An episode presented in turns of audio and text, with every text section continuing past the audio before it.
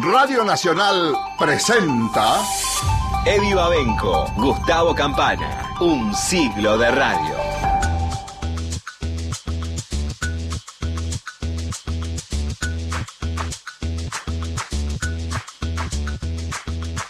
Seis de la tarde, dos minutos. Hola a todos. Acá estamos arrancando un nuevo episodio de Un siglo de radio, celebrando al medio de comunicación con más mística, el más popular de todos, sin duda, y donde puede encontrarse también la historia toda de, la Argentina, o por lo menos, bueno, esta parte, estos últimos 100 años, ¿no? Recorridos también a través de todas las emisoras que fueron creciendo a lo largo y a lo ancho del país. Hoy en un día especial, además, celebrando el Día de la Madre, saludamos a todas las madres hoy en, su día, un Día de la Madre distinto, además, ¿no? Un Día de la Madre con, con distancia, saludando a mamá con el codo, tal vez, ¿no? Pero bueno, eh, es importante igual estar y tratar de, acompañarse y de, compartir. Quiero saludar a Pato Schulze, que es nuestro productor, al maestro Pablo Abarca, un lujo que nos damos hoy en la tarde, nuestro operador. Mi nombre es Eddie Babenco y ya le doy la bienvenida a nuestro querido compañero Gustavo Campana. Gustavo, ¿cómo estás? Buenas tardes. ¿Cómo va Eddie, Pato, Pablo, compañeras y, compañeros de la radio? ¿Cómo va eso? Bien, bien, muy bien. Eh, en un fin de semana muy especial. Primero porque hay una impresión así de que llegó el verano, ¿no? Estamos todos con el barbijo un poco tratando de respirar adentro y afuera. Eh, eso por un lado. Ayer eh, en una jornada histórica también, un 17 de octubre realmente muy emotivo, ¿no? Con una carga muy fuerte y con muchas vicisitudes también, ¿no? Muchos de los festejos que se pensaban hacer por ahí no se pudieron hacer, estábamos todos tratando de, ¿no? Apretando F5, tratando de, entrar a la página que era, que era difícil, pero de todos modos igual se pudo lograr un, un, acto importante, emocionante, interesante y hoy también con un programa especial, ¿no, Gustavo? Déjame abrir un pequeño paréntesis porque vos recién planteabas el calor, 34 de térmica por lo menos por acá en Capital y Gran Buenos Aires, le contamos a, todos los oyentes del país. Eh, señalaste recién un Día de la Madre distinto, saludar con el codo. Fuiste tirando como pequeñas señales de una, me cuesta decir nueva normalidad, pero bueno, eh, algo de eso por lo menos estamos atravesando en esta coyuntura que se está haciendo mucho más larga de lo soportable. Y uno, a lo que escuchamos recién en el último info, que en función de la cantidad de casos en Francia o en Italia, ese informativo, qué sé yo, pudo haber sido redactado en marzo, abril o febrero de este año, en función de un rebrote que se parece demasiado a lo que padeció gran parte de Europa en el arranque de esta historia. Así que como siempre decimos, la radio es el valor de la palabra, la palabra justa, el tono justo, y, en este sentido a subrayar cada dato que se dice, a no normalizar ni la cantidad de casos ni la cantidad de muertes, porque detrás de esos promedios que son terribles a esta altura del partido, no solamente para ellos, también para nosotros, vos cuando andás promediando los 14.000, los 15.000, en función de contagios y más de 300, 400 muertes por día, es imposible que esa cifra se naturalice. Y ahí es donde, volviendo a estos 100 años de radio, el asunto es dónde colocas la palabra, cómo y qué tipo de acento para hablar de más de 400 muertes o más de 15.000 casos. No puede ser el mismo tono con el que trabajas ciertas cosas cotidianas que, está bien, hay que naturalizar. Bueno, esto no. Así que eh, cuando te escuchaba hablar me daba la sensación que había que, parar la pelota en este momento donde tantas cosas parecen normales, donde están regresando a paso acelerado este, un montón de situaciones que no corresponden a este, a este tiempo y, y bueno, nada, mirar alrededor, no solamente mirar para adelante, tener cosmovisión de lo que, de lo que sucede, ¿no? Bueno, hablabas del 17, bien, en función de eso, entre las 21 y las 22, tenemos un programa especial desde la historia. Siempre planteamos que en el pasado están guardados todos los secretos del presente y el futuro, el pasado en ese sentido es un espejito retrovisor importantísimo para manejar siempre hacia adelante, pero si queremos llegar a destino no podemos desechar el espejito retrovisor, y entonces tendremos un radio documental que como género, siempre lo hemos dicho, cada vez que hemos planteado el, dato de Funes el Memorioso siempre lo hemos citado, parecía que quedaba relegado, no relegado, sino este, encarcelado a, a, lo audiovisual y que no había espacio para que en la radio vos puedas sostener, qué sé yo, media hora, una hora, a través de sonidos, a través de material de archivo, reportajes a sobrevivientes o protagonistas, un buen guion, musicalización, radio pura, sonido puro. Bueno, eso es lo que vamos a tener, Eddie, entre las 21 y las 22. Y si te parece, ya que lo puse en vidriera, a vender un poquito, que se va a escuchar en Radio Nacional a partir de las 9 de la noche. El 26 de diciembre de 1943, el gobierno de facto que terminó con Castillo el 4 de junio creó la Secretaría de Trabajo y Previsión. Y cinco días después nombró al frente del nuevo organismo a Juan Domingo Perón, que conducía por entonces el Departamento Nacional de Trabajo. Yo necesito que ustedes me nombren presidente del Consejo Nacional del Trabajo era el Departamento Nacional del Trabajo, un organismo oscuro y trascendente que estaba funcionando desde hacía mucho tiempo sin ninguna finalidad y sin ningún, trabajo, ningún objeto. La gente indudablemente se rió cuando yo le dije a los jefes oficiales que me fueron a ver, les dije eso, en fin, ellos se rieron, dicen, como este que lo nombramos ministro de ejército quiere ser secretario de Trabajo y Previsión? Indudablemente yo necesitaba un punto de apoyo y una palanca para hacer la preparación humana de la revolución. Y no había nada mejor que ese Departamento Nacional del Trabajo, al cual yo iba a convertir en Secretaría de Trabajo y Previsión, con rango de ministerio, y desde allí comenzar la preparación humana de la revolución. Bueno, hay un pequeño adelanto, ¿no? De esto que está llegando. Recordemos esta misma noche, a partir de las de las 21, ¿sí? En AM 870 Nacional, la posibilidad de recorrer este programa especial a 75 años del 17 de octubre, y lo anunciaba Gustavo Campana. Hoy tenemos además eh, un programa lleno de compañeros y compañeras de las distintas radios nacionales de todo el país, de todas las emisoras y también con mucha música, Gustavo. Sí, primero siempre eh, redescubrir una decisión que, tomó Radio Nacional, que es el arranque del año de festejos. No cerrar los festejos en aquella eh, transmisión histórica que te tuvo a vos junto a Miki Luzardi como grandes anfitriones y que tuvo como central protagonista a Héctor Larrea y como grandes satélites a hombres y mujeres que desde la radio contemporánea recordaron los 100. Eh, y entonces dijimos, bueno, en ese, en, ese lapso del año eh, vamos a estar dando vueltas de norte a sur y de este a oeste de la República Argentina por todas las hermanas del país profundo de Radio Nacional, porque es muy interesante ver cómo somos algo así como la suma de las partes, somos la suma de las mixturas culturales, las mixturas regionales, y, juntas somos una sola. Esa es la idea, por ejemplo, de la entrevista federal o del diario de Radio Nacional que conduce desde Córdoba todas las noches de 2 a 5 de la mañana Claudio Orellano. ¿Qué fuerza, qué agenda periodística propia tienen las 50 todas juntas? Bueno, y ahí lo vas a, lo escuchás todos los días de 2 a 5 de la mañana o lo podés leer y escuchar todos los días a partir de las 8 de la noche en la web de Radio Nacional www.radionacional.com.ar. La música hoy, como siempre lo hacemos, la colocamos desde el auditorio. Es como que yo te invite a una noche del año 2010, vamos a, escuchar a Teresa Parodi, nos sentamos, sale Teresa y empieza a tirar sobre la mesa casi todos los temas de Corazón de Pájaro, que era una producción 2009. Y entonces aquí en el viejo auditorio de Radio El Mundo de Maipú 555, por el que pasó gran parte de la historia de la radio argentina, eh, tuvimos, bueno, por lo menos hasta coronavirus, esa, eh, esa idea de abrirlo de par en par y de tener programación casi continua y de convertir al auditorio en la sexta radio de Maipú 555, que, que esté sonando todas las noches con algún espectáculo, con presentaciones de libros, con músicos, con teatro. Bueno, sueño con freno de mano que está esperando la posibilidad de poder volver a hacerlo.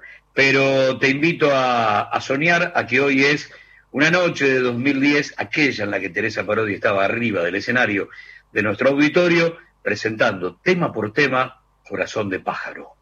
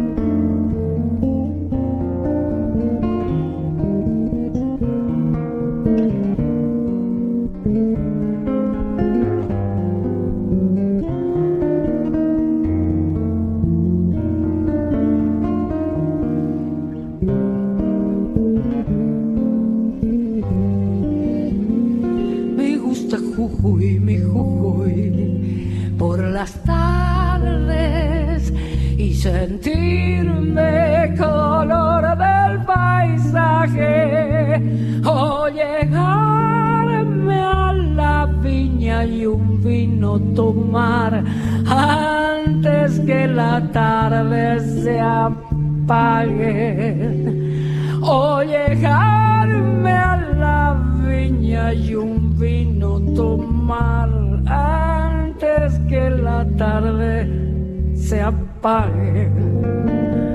Me gusta Jujuy, mi Jujuy, por las noches con la luna alumbrando el camino y pedirle a un amigo que venga a cantar una conmigo y pedirle amigo que venga a cantar una serenata conmigo. Es una fruta madura, Jujuy.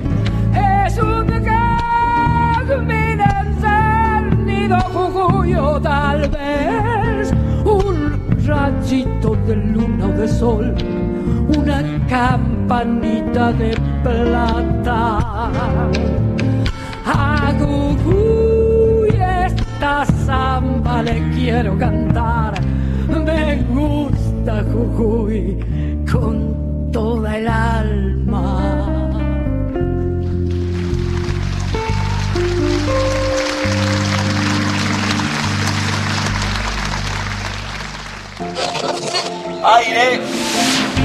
Un recorrido por la historia de la radio. 100 años de programas, sonidos, entrevistas. Un siglo de radio. Con Eddie Babenco y Gustavo Campana.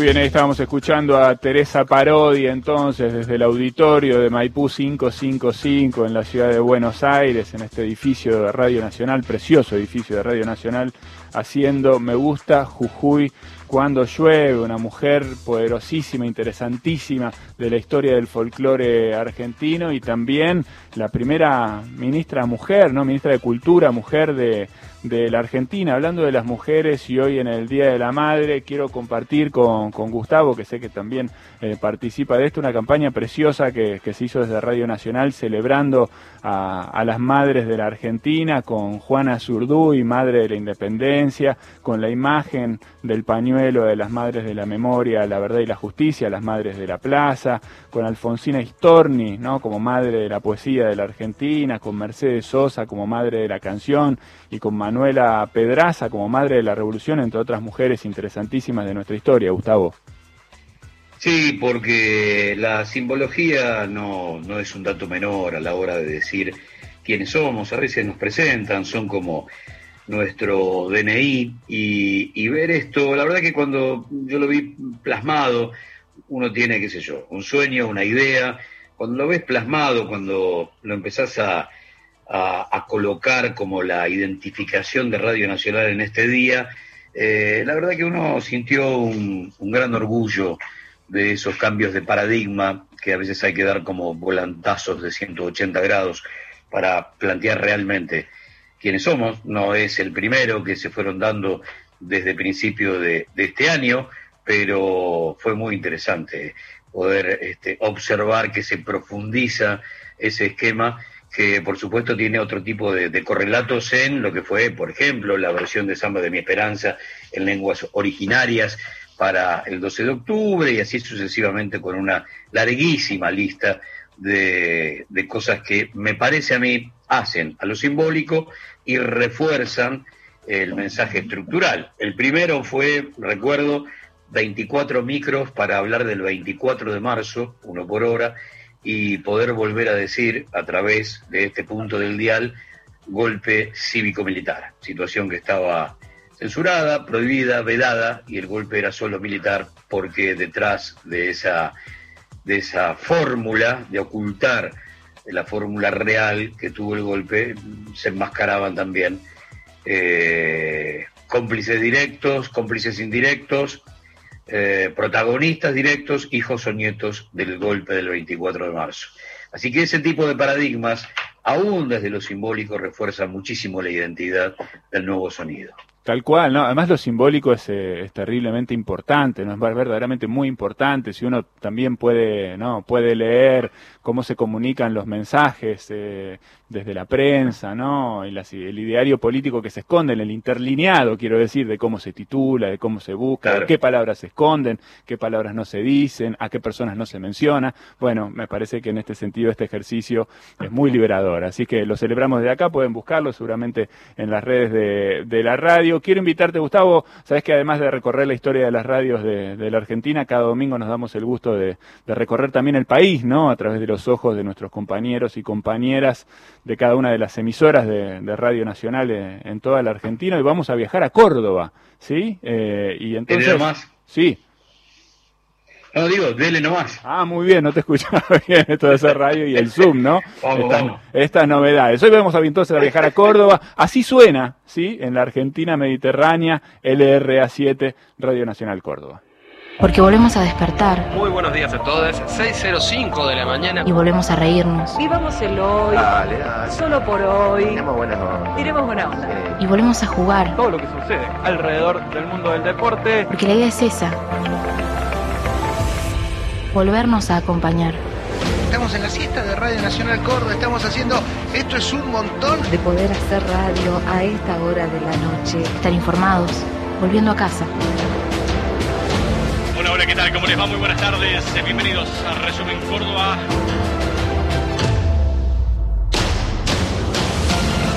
Volver a disfrutar de la radio. ¿Cómo andan? Buen viernes. ¿Qué tal, Germán? Buenas tardes a usted, a toda la audiencia. Oh, vivo con mamá Bienvenidos, bienvenidas, bienvenidos. La madera cruje, pero el está en viaje. Nuestro amor es más raro que un elefante francés. En el aire, Radio Nacional Córdoba. Volvamos a escucharnos.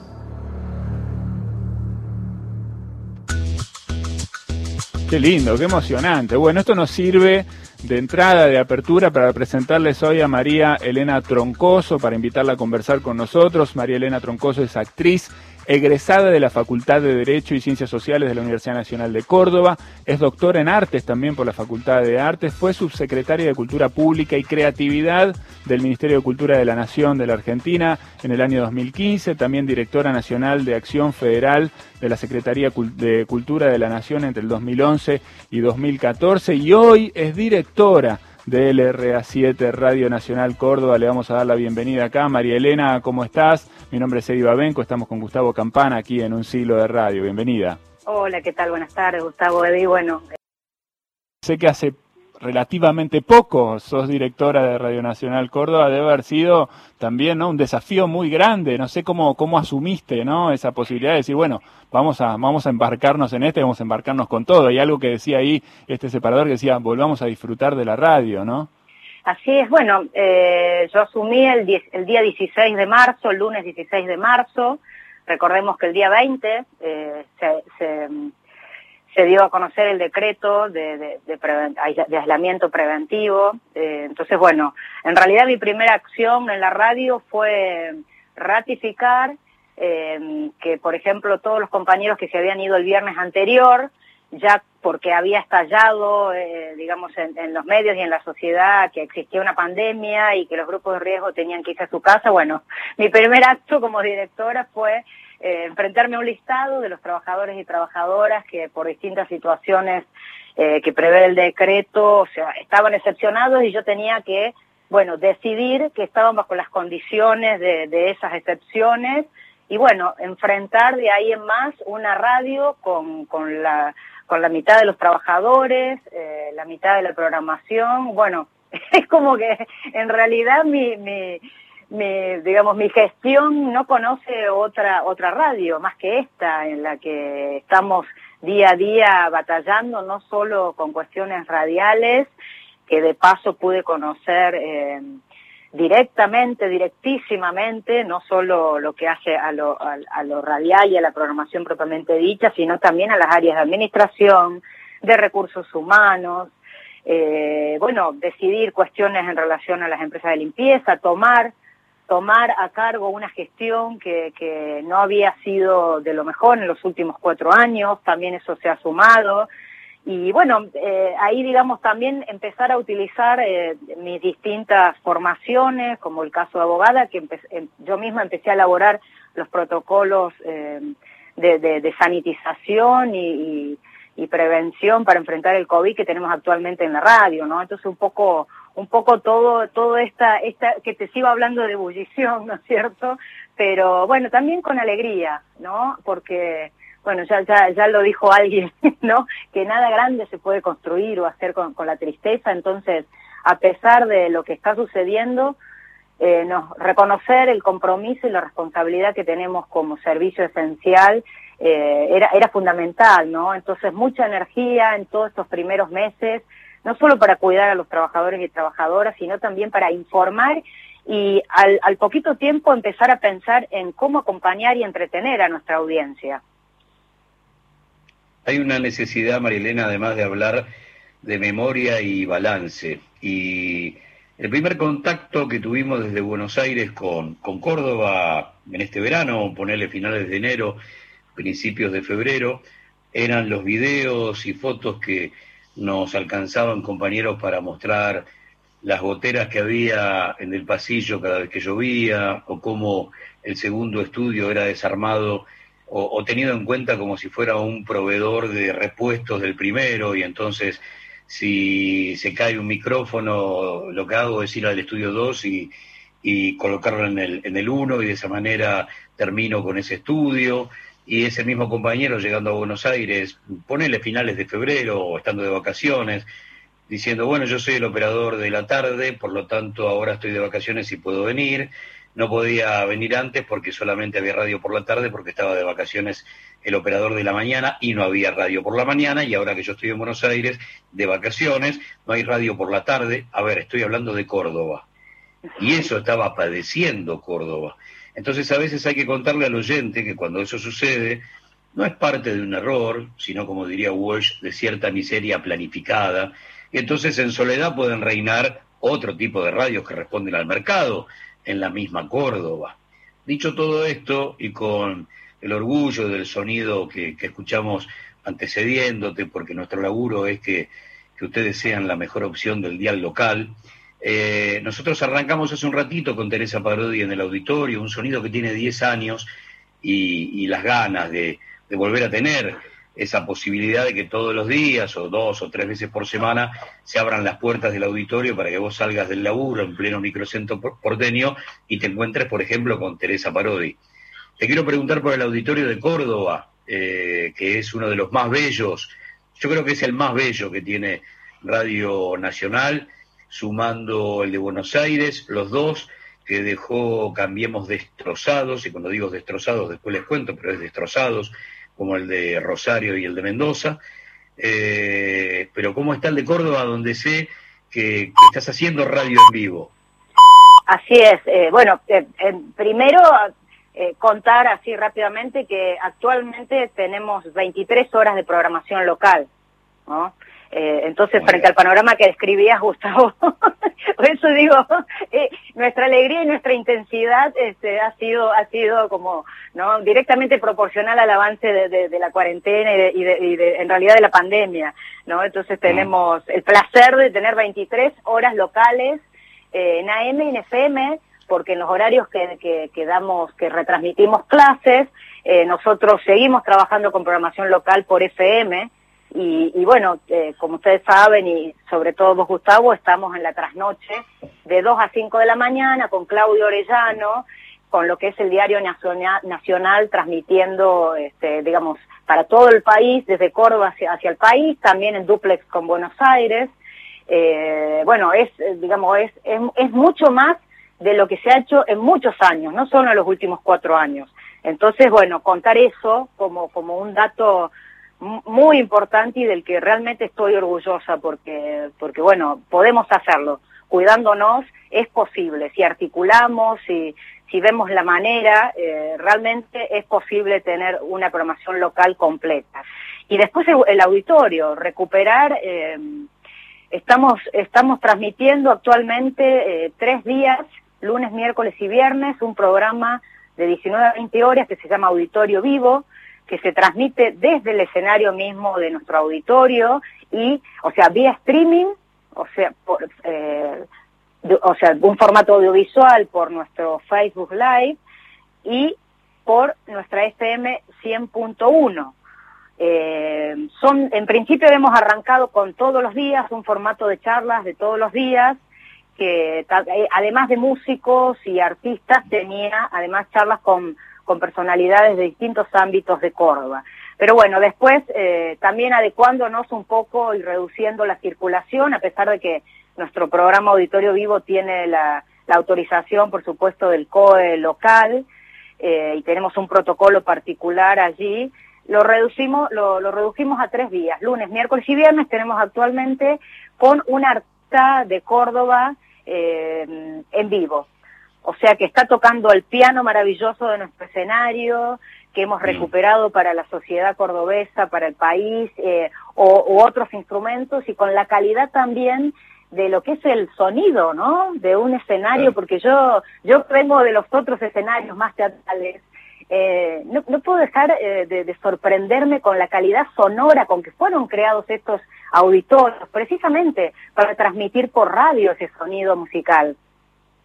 Qué fantástico, qué lindo, qué, qué, qué, qué, bello poder encontrarse, ¿no? O sea, siempre en un, en un escenario de esa, de esa manera. Recién contábamos, eh, estamos hablando con Marielena Troncoso, que es la directora del RA7 Radio Nacional Córdoba, perdón, recién contábamos, María Elena, tu historia en la función pública, venís del mundo de la cultura, vos recién lo mencionabas también, te quería preguntar acerca de cómo están trabajando, si es que las condiciones les permiten, eh, sobre la importancia, digamos, de empujar, de acompañar, de estimular a las artistas y los artistas de, de Córdoba para que, bueno, su mensaje pueda expandirse hacia todo el país también eh, a través de la radio. No sé si están trabajando en ese área y cómo están trabajando, si lo están pudiendo hacer. Sí, bueno, un, un apoyo a la difusión importantísimo fue este, el de abrir el auditorio, porque precisamente en Córdoba no hay, eh, digamos, ahora empezó a abrirse el protocolo de, de, algunos espacios culturales, pero puntualmente el,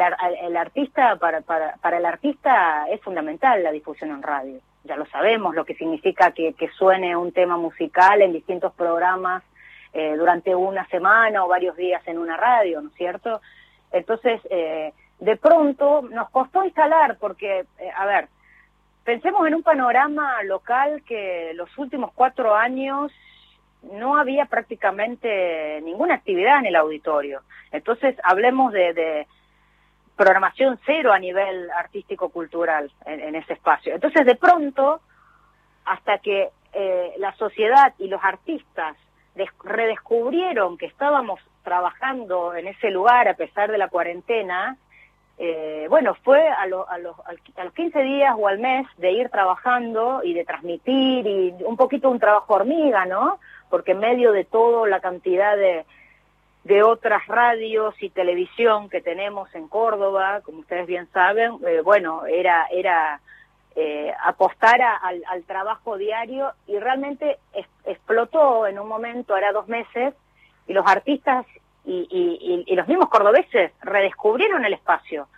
Eh, Radio Nacional Córdoba fue considerada durante mucho tiempo la, la esquina más federal de Córdoba, porque, digamos, es, es el único espacio artístico, cultural y de comunicación nacional que tenemos, descontando la universidad, pero que tiene otra, otro sentido, más de, de, de formación y conocimiento, ¿no es cierto? Entonces, qué importante es, es, es contarle a los cordobeses y, y ahora vía streaming y, vía la app que tenemos de Radio Nacional que puede ser escuchada en todo el mundo, que está volviendo a brillar de a poquito ese espacio y que los artistas hoy escriben y nos conectan y directamente ya está todo, yo te diría que hasta fin de año, las posibilidades de que los artistas, respetando el protocolo, vayan lunes, miércoles y viernes, muestren y no solo eh, hagan sonar sus instrumentos, sus voces, sino que también nos cuenten qué está pasando por ellos, por su sino creativo en estos días, en esta cuarentena.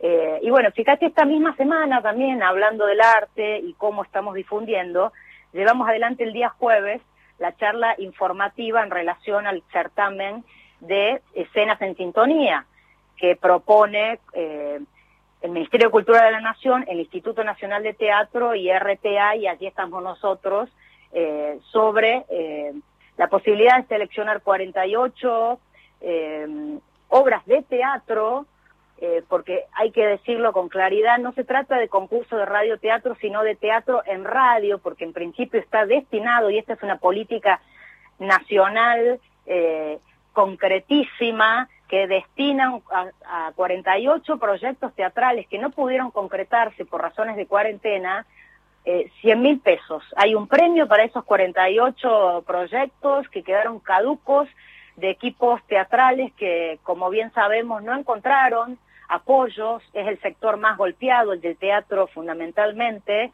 y bueno, dar y ser parte de esta buena noticia que también estuvimos informando y dando a conocer el día jueves junto a nuestro representante del Instituto Nacional de Teatro Córdoba, bueno, la verdad que es maravilloso. Entonces, te hablo de las músicas, te hablo de, eh, del teatro, entonces ya estamos siendo parte de apoyo o inclusive surgió en la charla cuando se empiece a reabrir eh, algunas posibilidades de, de- de teatro que las, la- las salas independientes que quizás no puedan llegar a abrir en la provincia de Córdoba porque tienen, a ver, 30, 50, 80 butacas como máximo y que abrirlo significa abrirlo para la mitad por el distanciamiento, pero sí, por ejemplo, Radio Nacional con un auditorio de 412 butacas, sí podría darle lugar a razón de 100 o hasta, no sé, 150 espectadores para que esas obras concebidas para esas salas de teatro independiente que no van a poder abrir porque no, no les va a dar la economía,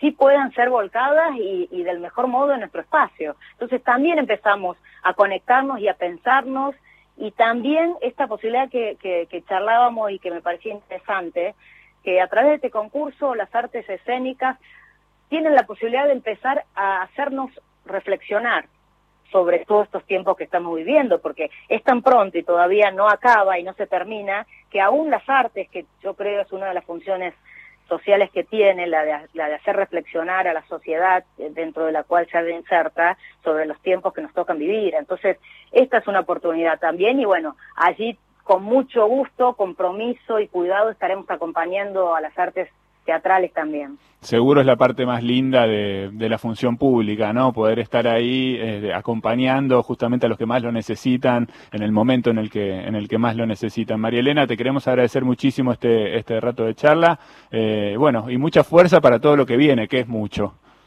Así es, bueno, seguimos seguimos adelante y bueno, un placer hablar con ustedes, poder este, llegar a todo el país, así que aquí a disposición para lo que necesiten eh, desde Córdoba. Eh, bueno, un saludo enorme a Gustavo. eh, seguimos Marilena. trabajando y viéndonos vía Zoom semana a semana. Eh, muchas gracias. Exactamente. Muy bien. Bueno, María Elena, te vamos a invitar, sé que hablamos tanto de los auditorios. ¿Qué te parece, Gustavo, si le invitamos a María Elena a compartir este ratito con Teresa Parodi en el aire? Ay, claro, bueno. Vamos sí, a sí. que es 2010 y estamos escuchando a Teresa Parodi presentar Corazón de Pájaro. Me gusta Jujuy cuando llueve, con eso arrancamos Oración del Remanso, siguiendo con esa noche mágica.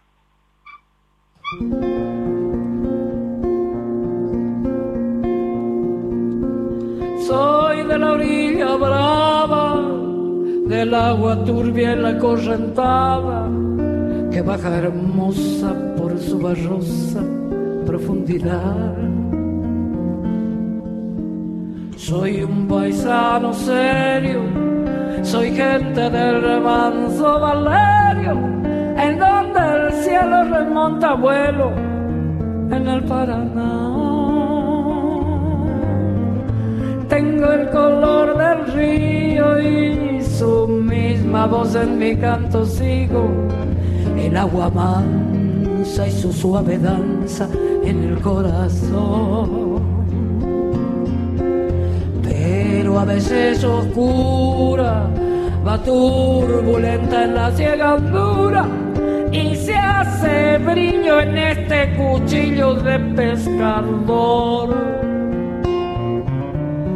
Cristo de las redes,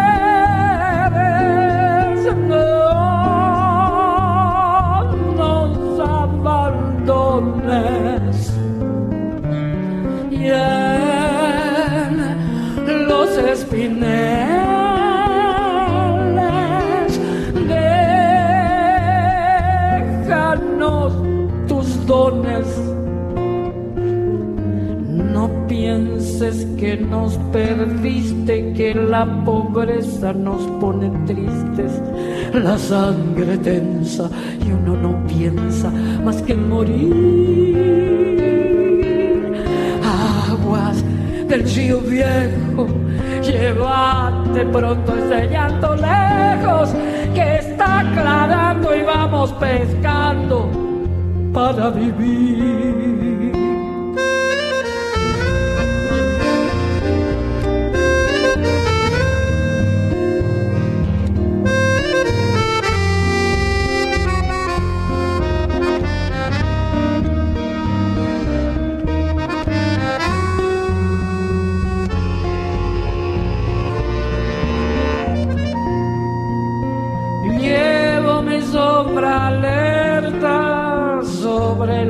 Del agua abierta en el reposo vertiginoso del espinel. Sueño que alzo la proa y subo a la luna en la canoa y ahí descanso echa un remanso mi propia piel.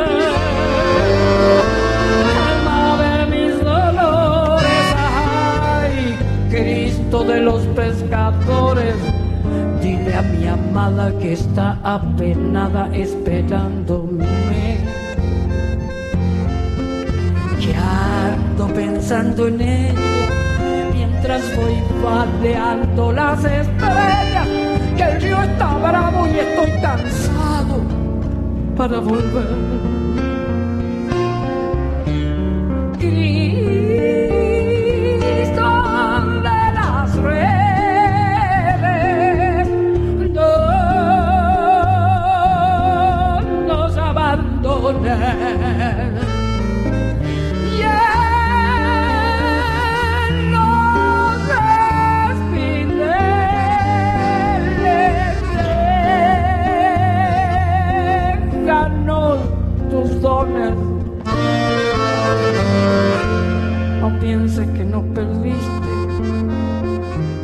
Pobreza nos pone tristes, la sangre tensa y uno no piensa más que en morir.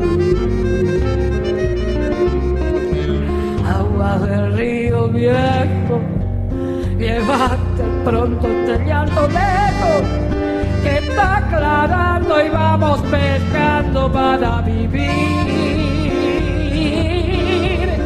Agua del río viejo, llévate pronto este llanto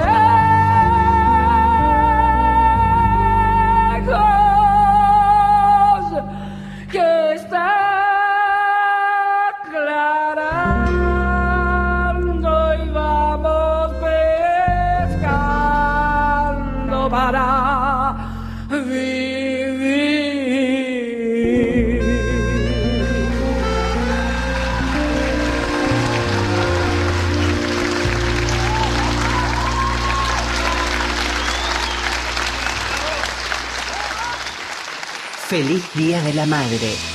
Ella pinta simple la razón del día. Ella busca dentro de mi anatomía y siempre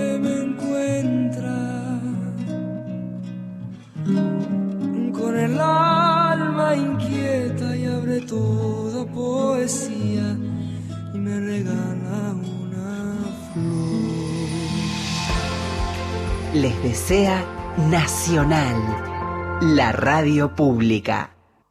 Aunque pensemos distinto, podemos ponernos de acuerdo y ser mucho más fuertes para crear una Argentina mejor. Hagamos lo que sabemos hacer. Levantarnos. Reconstrucción Argentina. Argentina Unida. Argentina Presidencia. Momentos inolvidables de un medio que cambió la historia para siempre. Un siglo de radio. Eddie Babenco, Gustavo Campana. Por Nacional.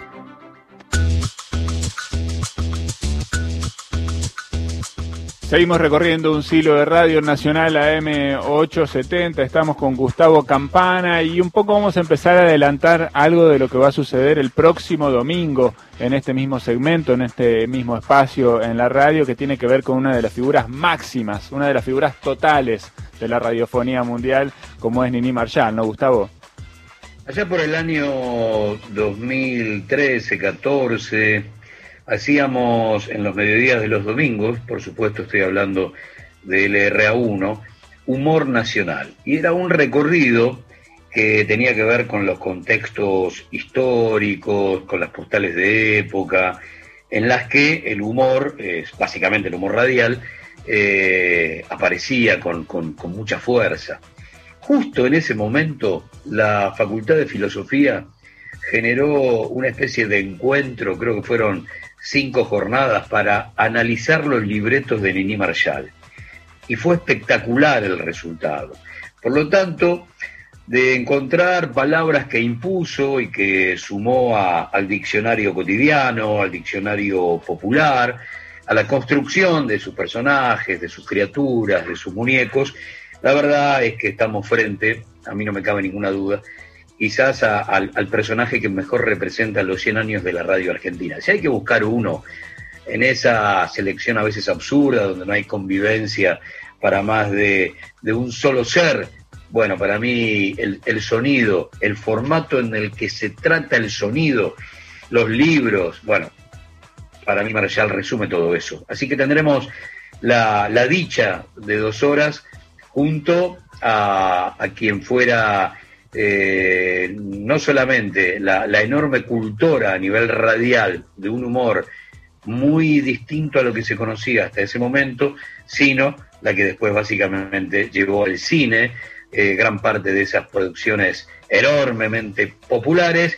Y nos vamos a dar un ratito sobre el final para salir de la radio a- al recuerdo de Se nos fue de repente y recordar lo que fue esa producción de humor negro que saltaba absolutamente por encima de todo lo que había hecho hasta ese momento, ese humor familiar, naif, que, ella siempre contaba, le presentaba los libretos a su hija cuando mm, ella tenía, ponerle nueve o diez años, y si ella se reía, entonces el libreto pasaba, porque necesitaba llegar a todos a través de la radio, cuando la radio era el enorme vehículo de entretenimiento previo a la, a la televisión en la República Argentina, previo a un día como ayer, pero de 1951.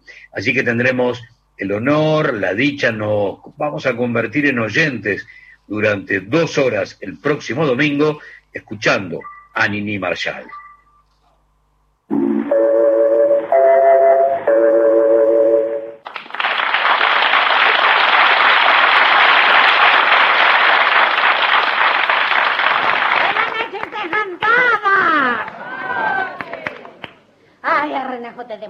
Más cansada que cartero en Navidad. A que se vino caminando desde su casa. Pues sí, y tengo los pies hinchados como jaitas. ¿Pero por qué no se tomó un taxi?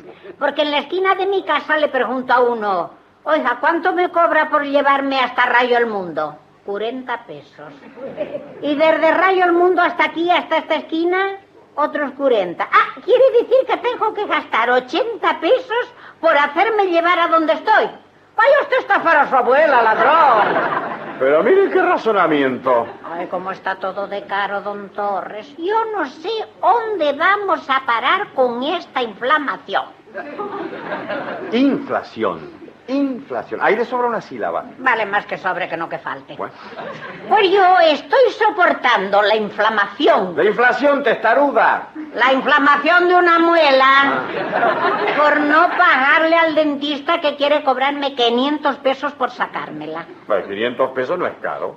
Por sacarme una muela mala no es caro. ¿Y entonces qué me cobraría por sacarme una buena? El doble. Pero Cándida, ¿por qué?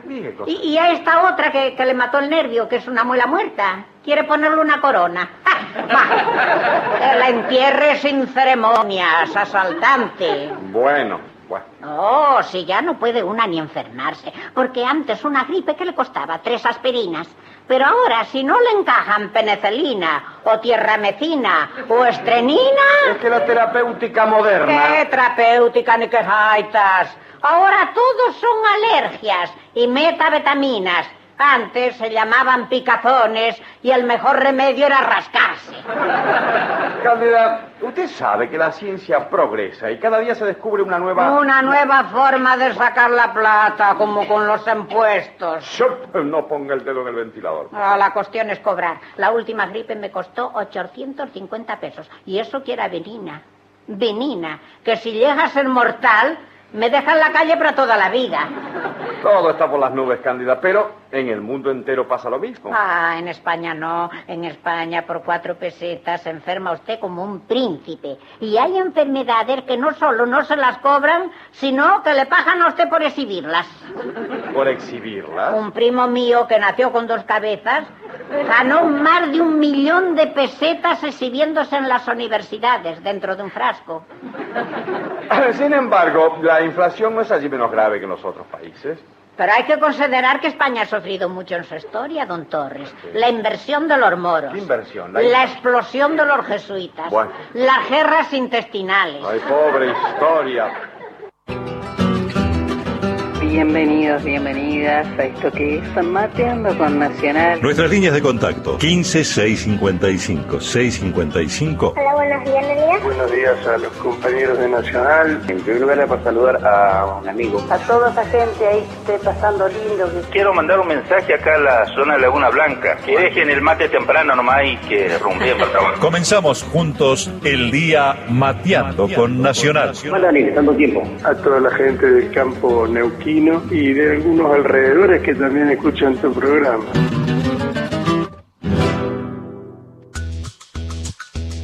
Muy bien, ahí estábamos escuchando un montón de sonidos que identifican a LRA 17, Radio Nacional Zapala, en, Neuquén. Seguimos recorriendo hoy la, la Argentina, pasamos por Córdoba hace un ratito nada más y vamos a seguir como camino hacia el oeste, ¿no? Para, para llegar a Neuquén. Qué lindo una tarde como esta, una tarde soleada al- a la orilla del río Limay, ¿no? Pasando ahí. Pero bueno, estamos en otro momento, es otra situación. Y desde Radio Nacional Zapala vamos a tomar contacto con Nélida López, que hace 28 años es locutora allí en la, en la radio. Bienvenida Nélida, ¿cómo estás? Soy Eddie Babenco, aquí con Gustavo Campana, te saludamos.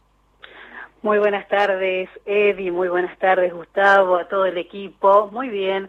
En una tarde de sol aquí en Zapala, que está ubicada en el centro de la provincia del Neuquén, con un poquito de viento que siempre nos identifica aquí en la zona. Y sí, como ustedes decían, una tarde diferente, eh, pasando este día de, de la madre que tanto nos mueve y conmueve eh, a todos y a todas, pero diferente, diferente porque no podemos este, visitarlas, no podemos ir a abrazarlas.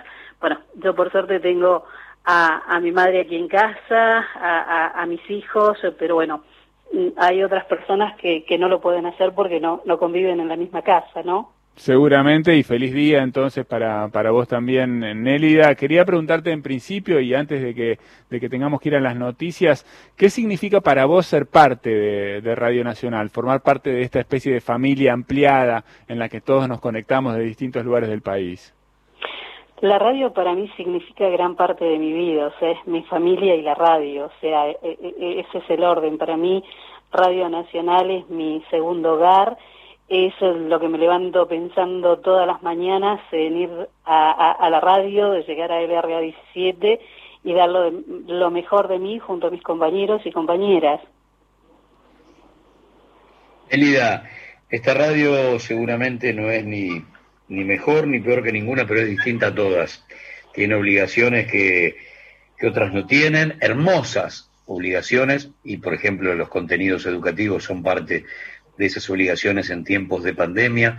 ¿Cómo, cómo analizás a, Radio Nacional como ese surtidor de IPF por las rutas por donde no pasa nadie, este, sobre todo en, en, en nuestra Patagonia cordillerana, donde brindamos un servicio eh, que para mí excede lo, lo radial, es convertir a la radio en, en un amigo más del pueblo. Háblame de, de esas hermosísimas obligaciones que tiene un locutor siendo parte de la familia de Radio Nacional.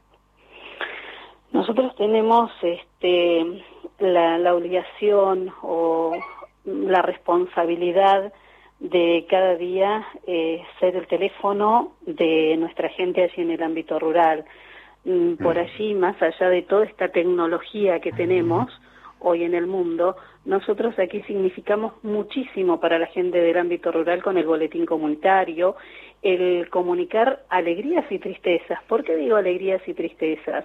Nosotros comunicamos cuándo va a ir el vendedor con, con mercadería, cuándo va a ir la visita médica, eh, eh, e informar eh, eh, las cosas cotidianas de la vida, como que eh, eh, en el pueblo nació una criatura y está bien, le informan a- al papá o a la familia que está en el campo, eh, que, que tanto el bebé o la bebé están bien, eh, la mamá. También tenemos este, la, la- la triste función de informar cuando alguien fallece.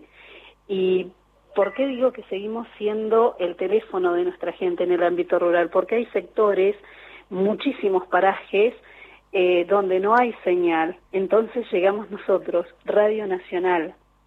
Realmente es una tarea muy, muy importante. Eh, quiero pedirte, Nélida, eh, me voy a atrever a esto, la verdad, porque te voy a hacer trabajar además eh, en un día de descanso por ahí, pero ya que estamos cerca de las noticias y estamos cerrando esta hora, si vos misma podés darle pie al informativo que está a punto de llegar acá en, en 20 segundos y con esto también te quería mandar eh, un saludo desde acá, agradecerte este rato para, para este programa, compartir este espacio con nosotros, contarnos tus historias. Eh, y, y, bueno, y dejarnos un testimonio de lo que sucede allí en Zapala. ¿Te animás? Sí, cómo no, o sea, lo que les podemos este, contar, decime, 20 segundos tenemos. Sí, estamos ya sobre el top.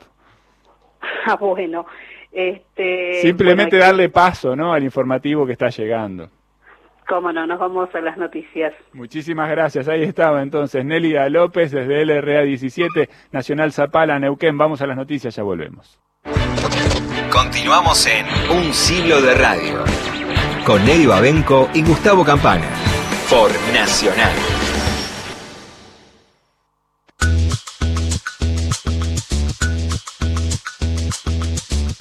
Siete de la tarde, cuatro minutos, arrancamos con la segunda hora de un siglo de radio nacional AM 870. Comentábamos con Gustavo, con Gustavo Campana al principio del programa que eh, esta misma noche, a partir de las 21 por Radio Nacional, hay un programa especial, un programa especialísimo, a 75 años del 17 de octubre, después de que ayer se festejara en todo el país eh, el Día de la Lealtad. ¿Es así, Gustavo?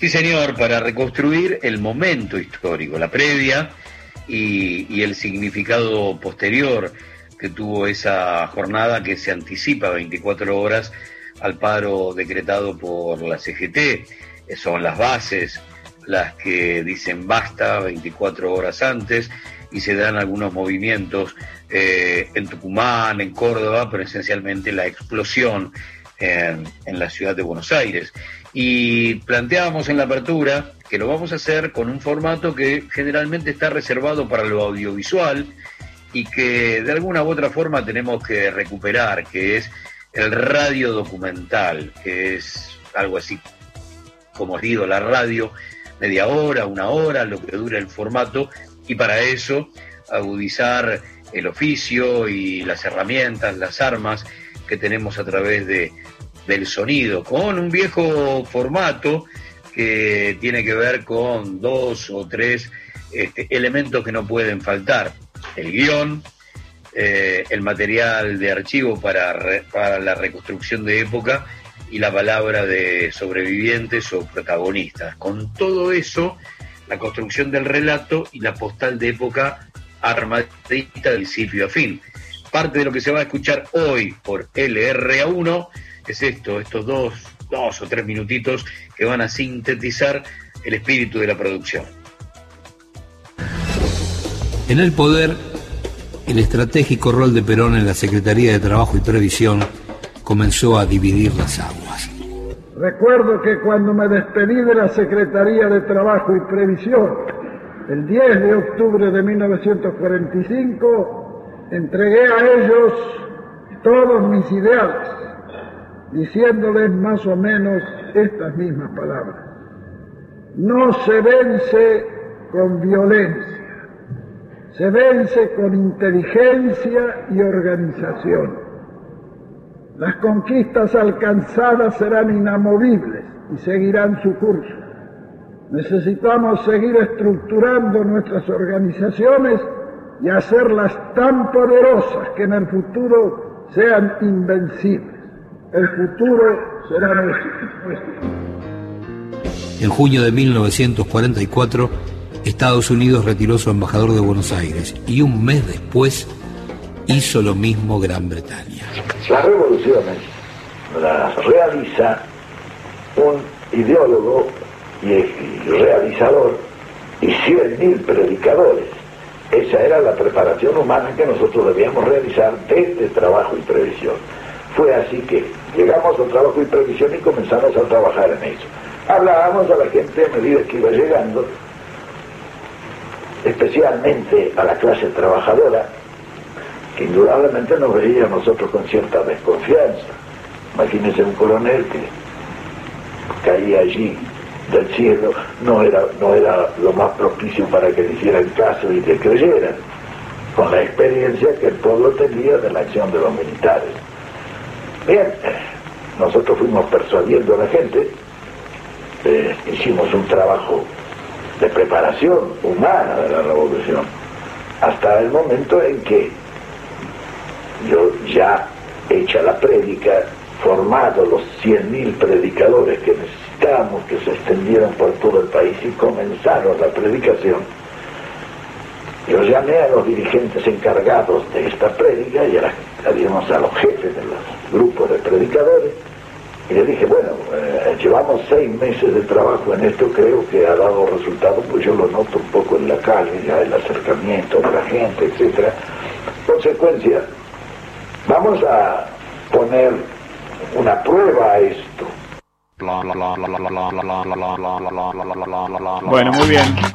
Un poquito de este programa especial a 75 años del 17 de octubre. Qué importante es tomarse un tiempo para las cosas, ¿no? Estaba pensando en esto, Gustavo, pasamos tan rápido, ¿no? De un tema a otro, que a veces no podemos ir más allá de, de, lo superficial. Medio como cuando pasamos, ¿viste? Cuando pasás medio volando por los títulos de un portal de noticias, ¿no? Como si solo eso sirviera para entender dónde estamos parados o qué es lo que está sucediendo, ¿no? Y la verdad es que no alcanza, no, no es suficiente, así que celebro estar en una radio que revaloriza el tiempo, el trabajo y la palabra y se propone trabajos como este. Hoy a las 21 entonces por Radio Nacional, especial 75 años del 17 de, de octubre y felicitaciones para todos los compañeros y las compañeras que trabajaron en esa producción. Estamos con Teresa Parodi en el auditorio, Gustavo, está ahí, Sí, la señor. estamos viendo, la estamos escuchando y tiene un montón de Claro canciones sí. para compartir con nosotros.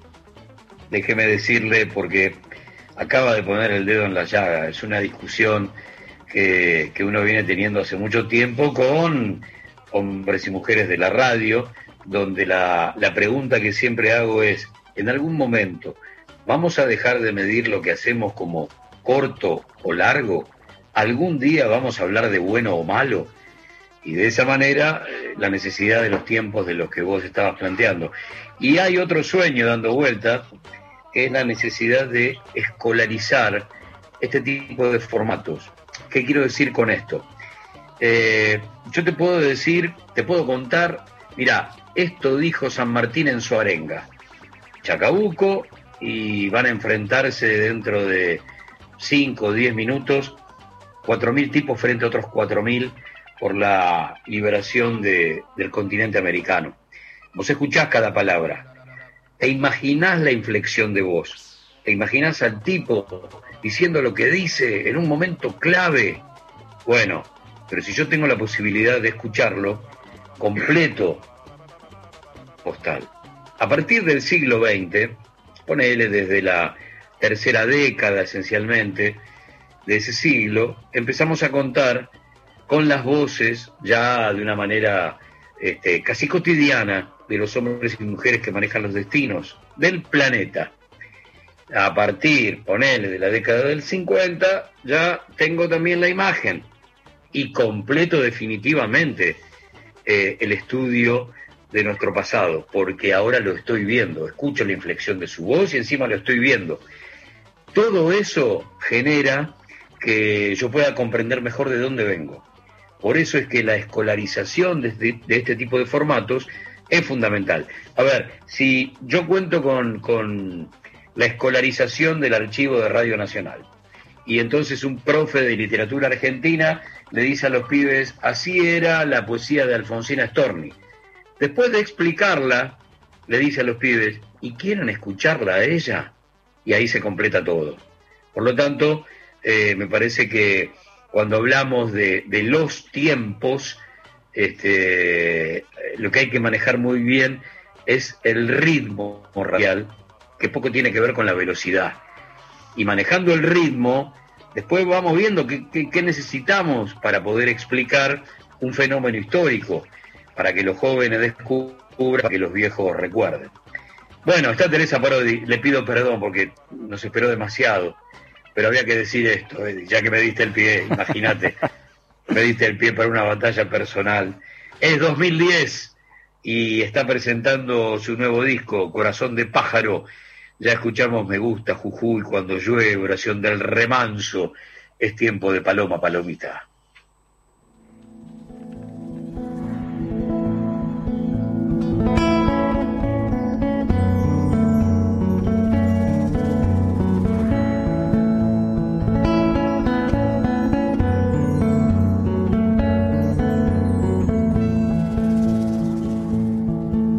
Paloma, palomita.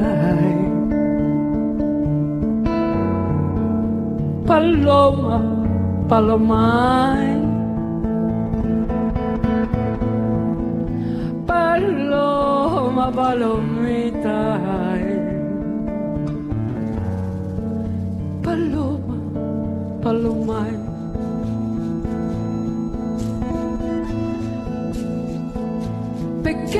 blanca,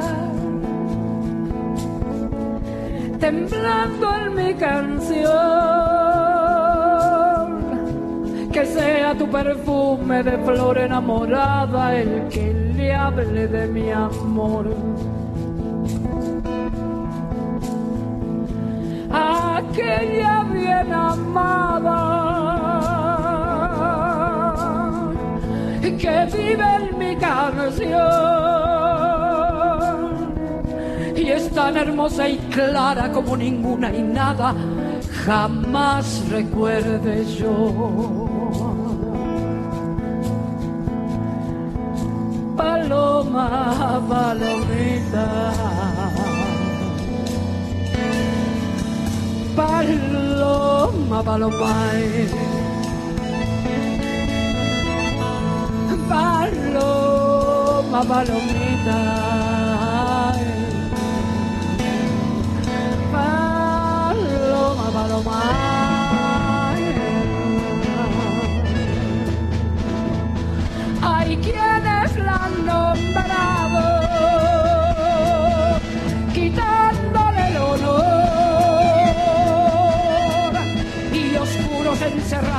Con muros y candados su noble corazón.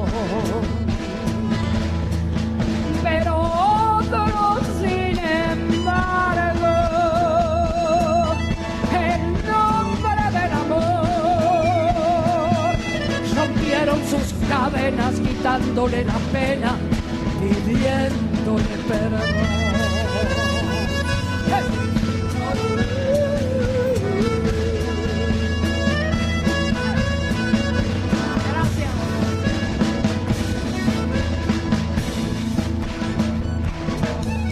nosotros los iguales,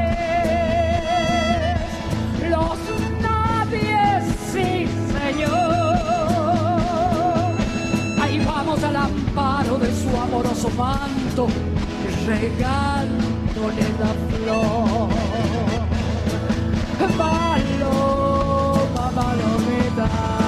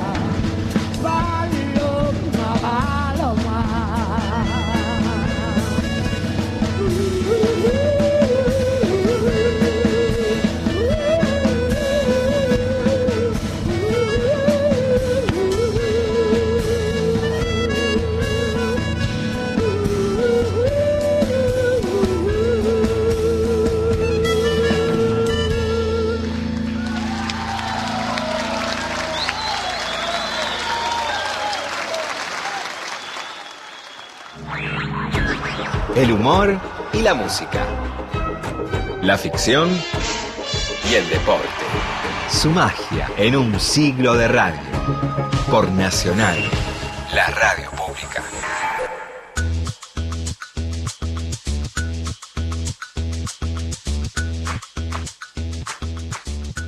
Muy bien, ahí compartíamos entonces la música de Teresa Parodi, cautivando para la historia el auditorio entero aquí en Maipú 555 con Paloma Palomita. Y mientras tanto, seguimos en un siglo de radio, abriéndonos camino a través de toda la Argentina, en un programa hoy muy especial con voces de, de compañeras de las distintas emisoras de Radio Nacional. Voy a proponerles a todos que cerremos los ojos y que nos vayamos por un ratito de viaje a la provincia de La Rioja.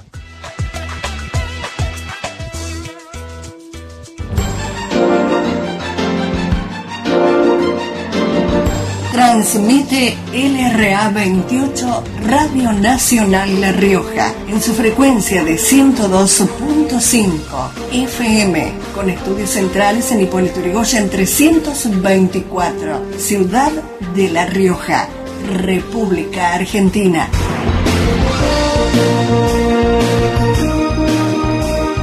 Radio Nacional La Rioja, la radio pública.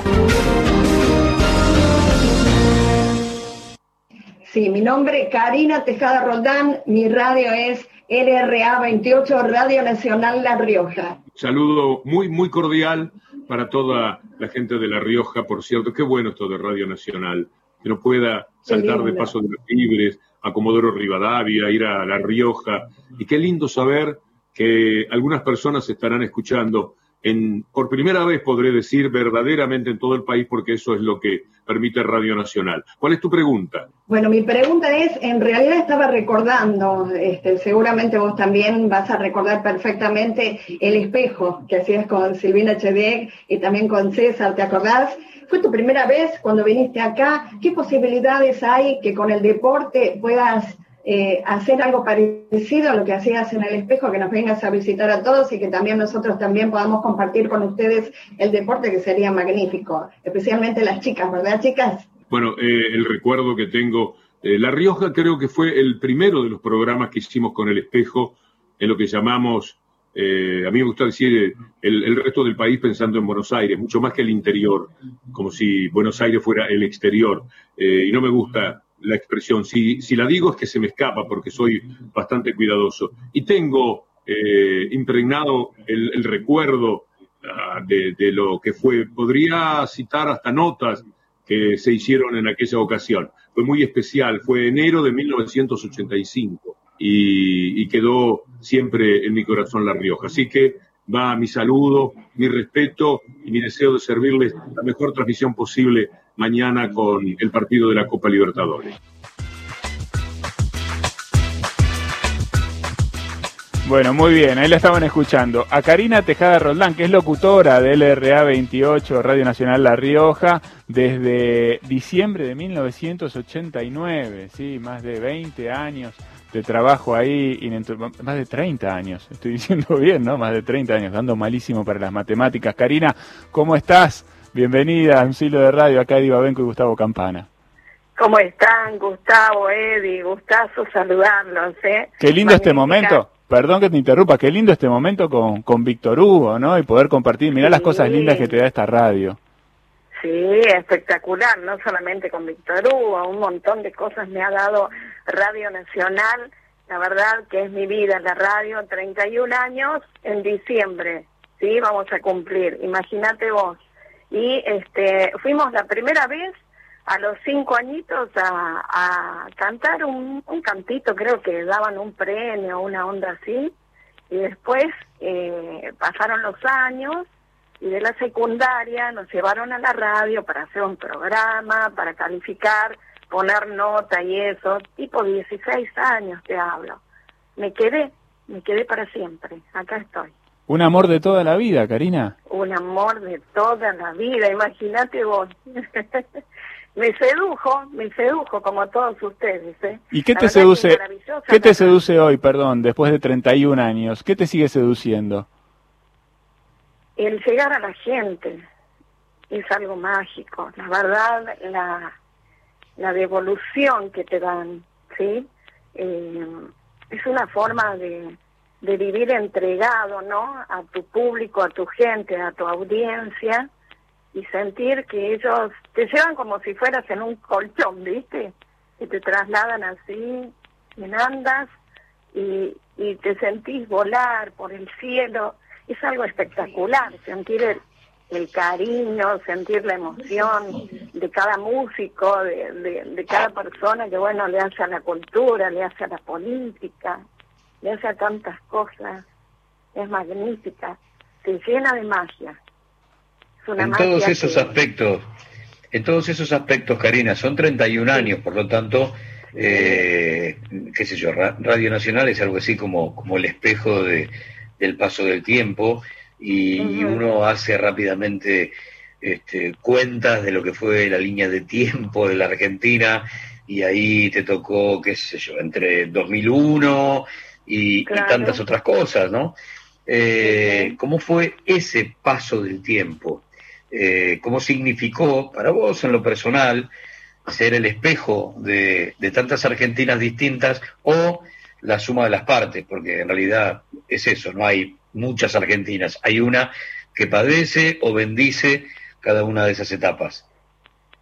Tal cual, vos sabés que yo pensaba hace poquito, mm, este, fueron y pusieron un proyecto, ¿no? Que tiene que ver con la defensa de la mujer y tantas otras cosas más que ustedes bien saben, ¿no? Que hoy en día está eh, de moda, por así decirlo, porque bueno, eh, se despiertan muchas hablando de, del machismo y hablando de, una cuestión de que bueno, no se dejó ser, ¿no?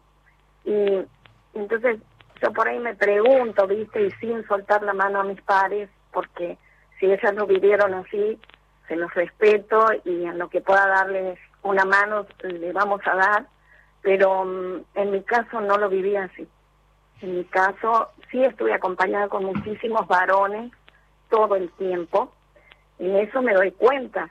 Recién es como que me despierto y digo, Dios mío, es cierto, estuvimos con muchos varones, ¿no? Y había que ganarse el respeto, había que ganarse el lugar, ¿no? Había que saber respetar también.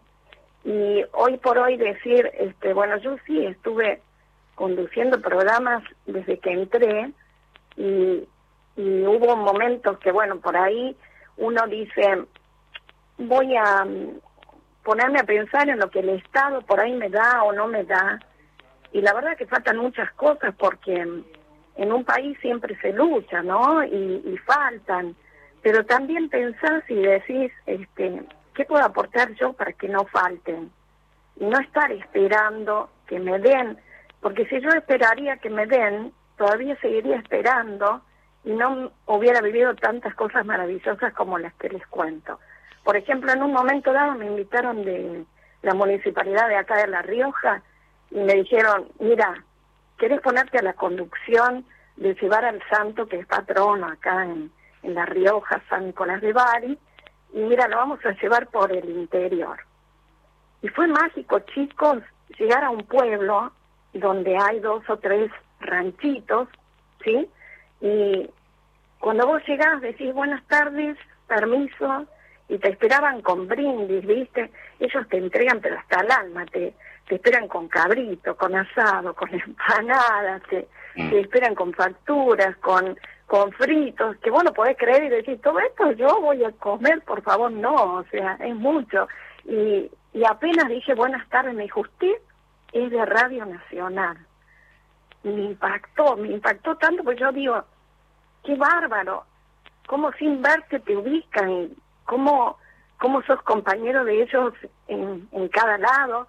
Me tocó una persona eh, que no veía, no vidente, y, y también me dijo, sos la compañera de todos mis días.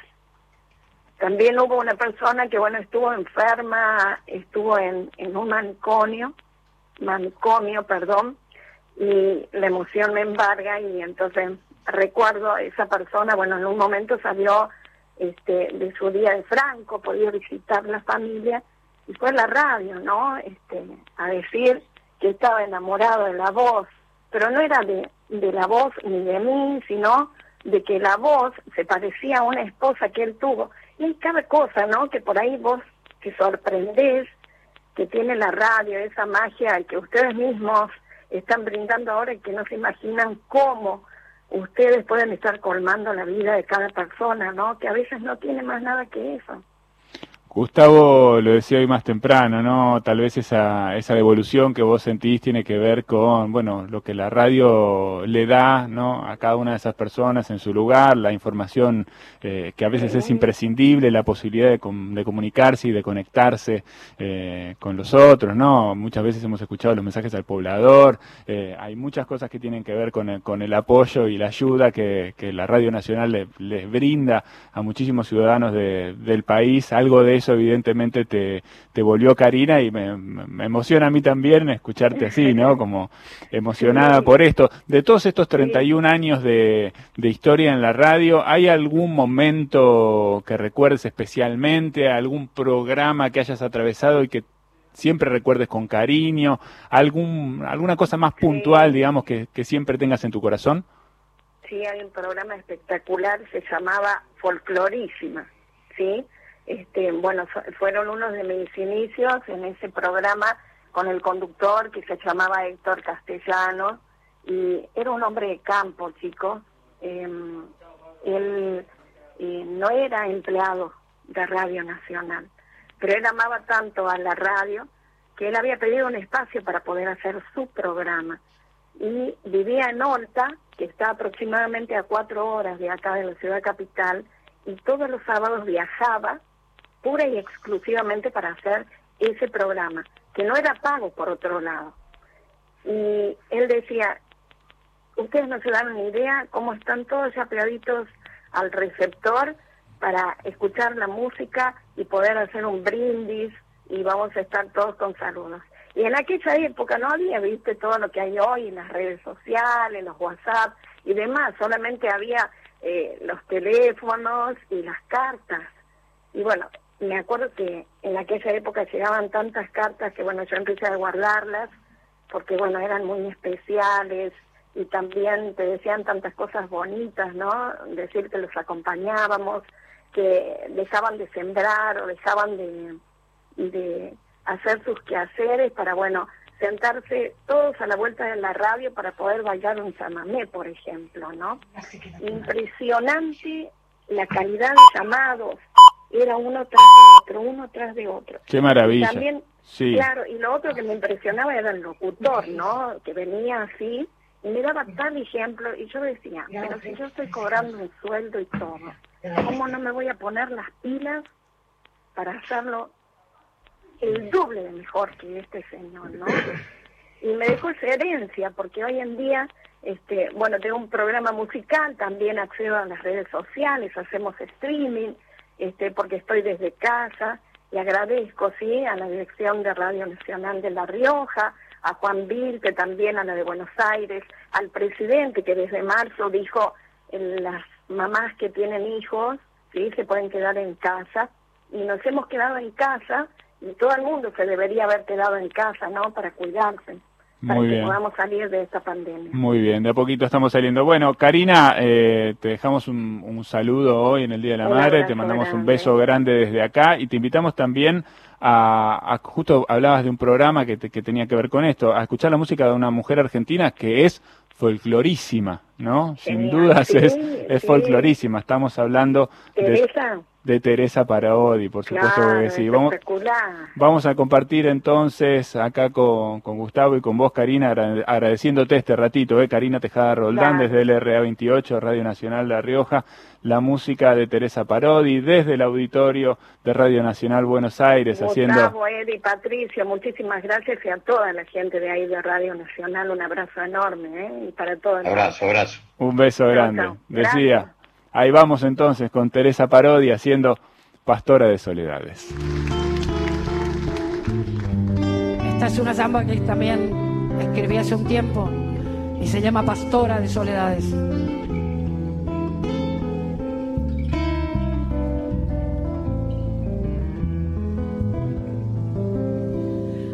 Dónde va tu mirada cuando a lo lejos se pierde? ¿Detrás de qué pensamientos que tan callada te vuelven? detrás de qué pensamientos que tan callada te vuelven, bajando por las quebradas pastora, te me apareces. Solita en las soledades, herida de atardeceres, solita en las soledades, herida de atardeceres, Jacinta Celón que sueñas cuando el olvido acontece, la América está cambiando, sueles decirte paciente, quichuista es tu amor que espera, quichuista igual que tu gente.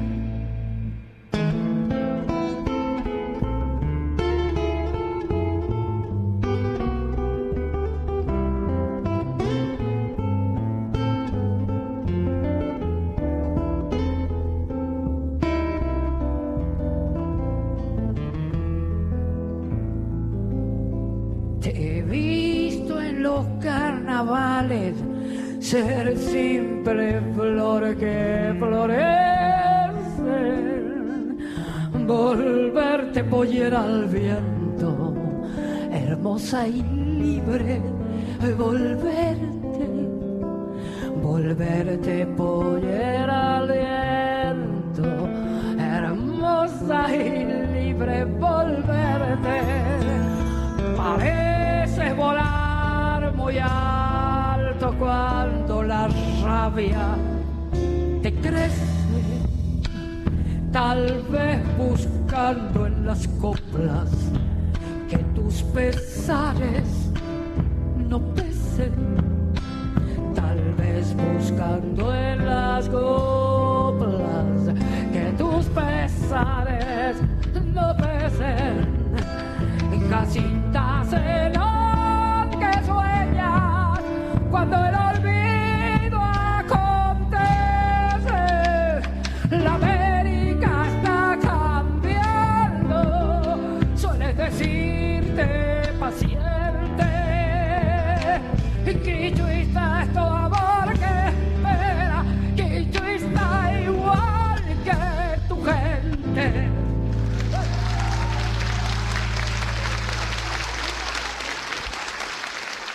Feliz Día de la Madre. Madre y una sola, y aunque un día no lo olvidé, me enseñó al final la vida que a ese amor hay que volver. Les desea Nacional, la radio pública. Ampliamos el alcance de la moratoria para que todas y todos puedan aliviar sus deudas. Pymes, cooperativas, profesionales, grandes empresas, monotributistas y trabajadores autónomos van a poder regularizar sus obligaciones vencidas en hasta 120 cuotas. Tenés tiempo hasta el 31 de octubre para adherirte. No es una moratoria más, es estar cuando más hace falta. Más información en afip.gov.ar barra moratoria. Argentina Unida. AFIP. Argentina Presidencia. Mañana. La radio pública. La radio pública tiene. Noche. Radio Nacional. La radio pública tiene Gente. Continuamos en Un siglo de radio. Con Nelly Babenco y Gustavo Campana. Por Nacional.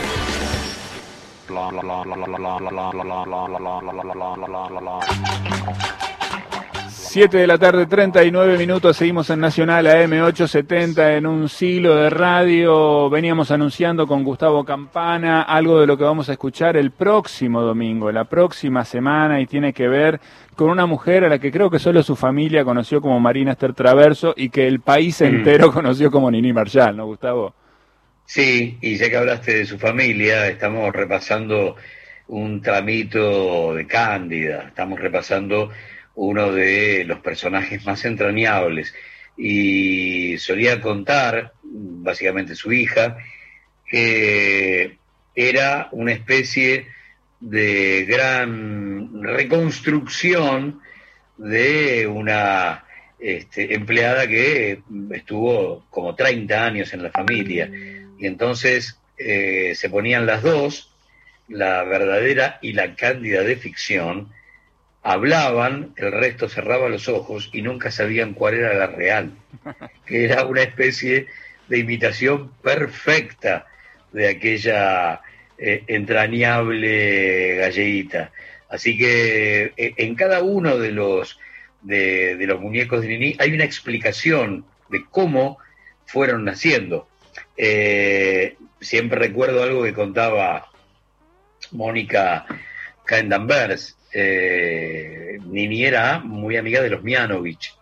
Y entonces la amistad viene de ahí, de compartir este, muchas noches, esa casa donde en su sótano yacero pasó gran parte de, lo mejor del jazz argentino e internacional cada vez que venían aquí, ¿no? En, Radio Nacional anduvo Dizzy Gillespie y también anduvo en el, en el sótano de los Mianovich. Bueno, cuando ella estrena Bedoya de los Picos Pardos un Sue, eh, que no era más que, bueno, esa, esa, esa especie de voz que venía de, una concepción bien, bien oligárquica. Al otro día, Nini la llama a, a Mónica y le dice, Moniquita, no creas que sos vos, ¿eh? Y Mónica dijo, ahora me doy cuenta que soy yo. que soy yo. Obvio que soy yo. Eh, y bueno, tenía esa construcción. Armaba las caricaturas y por supuesto amplificaba este, los gestos y los llevaba hasta la situación ridícula desde la ironía, pero siempre había una especie de, arcilla real en, la construcción de esos personajes. Así que vamos a estar dos horas armando el programa y yo sé, Eddie, Pato, todos seremos oyentes en esas dos horas de radio de Nini Marshall y sus tesoros. Bueno, por A o por B, en todas partes la vida está carísima. En Estados Unidos, por ejemplo, resulta tan caro lavar la ropa que vale más tirarla y comprarla nueva. No me diga. Sí le dijo. ¿Cómo lo oye? Cuando yo estuve en Nueva York me quitaba las medias y las tiraba. Bueno, así estarían las medias. Oiga, hágame el favor, ¿eh?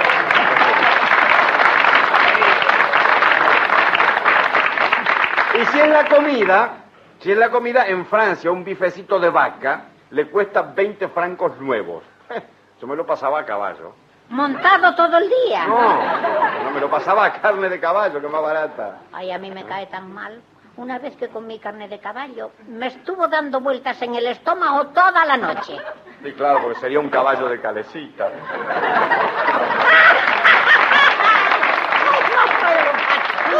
Ay, qué chiste. Ay, qué chuflero quiero. Ay, pues el domingo fuimos a un recreo del Trige sí. y pedimos un pollo. 400 pesos. Pero ¿cómo? Le digo al mozo. ¿Son tan escasos aquí los pollos? No, señora, lo que son escasos aquí son los clientes. Con razón. Es un desquicio. Ayer mi compadre Antón pagó por un par de ranas 220 pesos. También, si se le ocurren esos bichos raros que quiere. ¿Ranas? No, a él no, a la mujer. Tenía antojo de ranas y por temor de que el niño le saliera verde. no diga. Los antojos son un cuento. La primera niña le salió tan verde por culpa del mismo antojo que le pusieron María de las Olivas. Para que no desentonara, claro. ¿Y el caso de mi ahijado Joaquín que nació al revés? ¿Cómo que nació al revés? ¿Y eso fue un antojo? De su madre, que quería comer canjarejos. No, no, no se rían. Si en estos misterios hay una base científica. ¿Por qué cree usted que mi marido tiene cara de burro? Bueno, no. Francamente no sé. Porque es el vivo retrato de su padre. El suyo, ¿eh? Cuidado. Bueno, pero dejando la cereza de lado, Cándida, y volviendo al tema de la carestía. Lo que yo puedo decirle es que con los precios de los alimentos llevo perdido 7 kilos en una semana. Peso 72 con ropa. Y con ropa usada, que siempre pesa más. Claro, porque tiene unos cuantos gramos de. Mm, bueno, de uso. Y, y, un compadre de Jesús en un día perdió 35 kilos. ¿35 kilos? 35. Un ónibus le llevó las dos piernas. Ay, pobre hombre, ¿y cómo quedó? Así de bajito.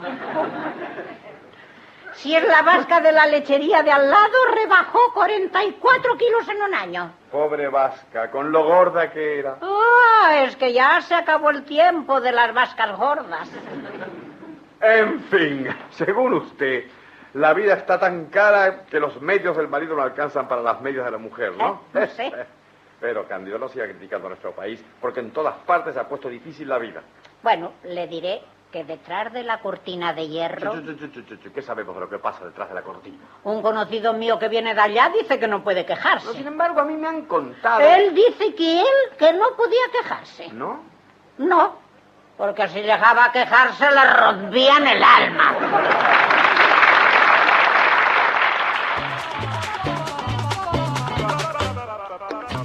Muy bien, últimos 15 minutos de un siglo de radio. Corre el odómetro contando los kilómetros recorridos hoy, que son un montón por las rutas argentinas. Y acá estamos, súper adheridos a la radio, mientras nos acercamos a Paso de los Libres, Corrientes, para escuchar la voz de Cristina Bond en LT12, Radio Nacional General Madariaga, en Paso de los Libres. Osvaldo Ortiz Sogaray, que está junto a nosotros en esta tarde, va a comentar la situación actual por la que atraviesa Cursucuatiá con respecto al tema de coronavirus. ¿Cómo estás, Osvaldo? Buenas tardes, bienvenido. Hola, buenas tardes. ¿Y ¿Cómo están ustedes? Comentanos un poco la situación actual de Cursucuatiá con respecto al tema de si tienen casos positivos por estas horas y qué decisiones han tomado. Así es, eh, durante el mediodía del día de la fecha, bueno, dejamos de ser las pocas ciudades con cero positivo de coronavirus y se reportó el primer caso.